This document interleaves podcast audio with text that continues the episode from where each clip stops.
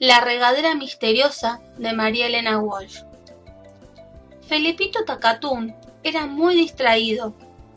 Distraído, boquiabierto y desmemoriado. ¿Qué le vamos a hacer? Cada cual tiene sus defectos, ¿no? Una vez, la mamá lo mandó a regar las plantas.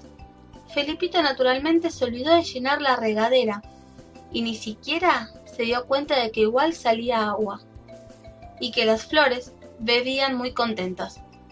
Al rato fue la mamá al jardín y vio que las plantas estaban medio loquitas.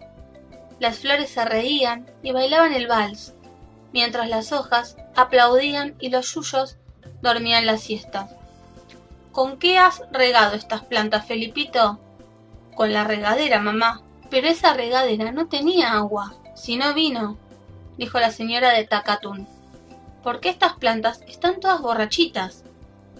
Efectivamente, estaban borrachitas. Felipito trajo la regadera para que su mamá la inspeccionara y, oh sorpresa, esta vez la regadera no estaba llena de vino, sino de leche.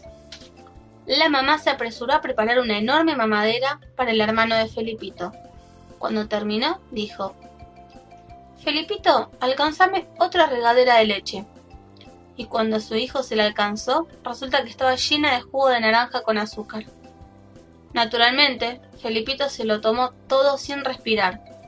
Y así siguieron las cosas. No había duda de que la regadera era mágica, misteriosa y chiripitifláutica.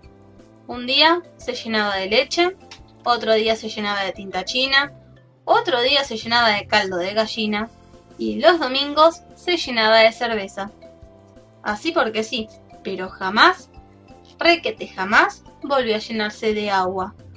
Qué lindo, ¿no? Pero, ¿y las plantas? Preguntarán ustedes.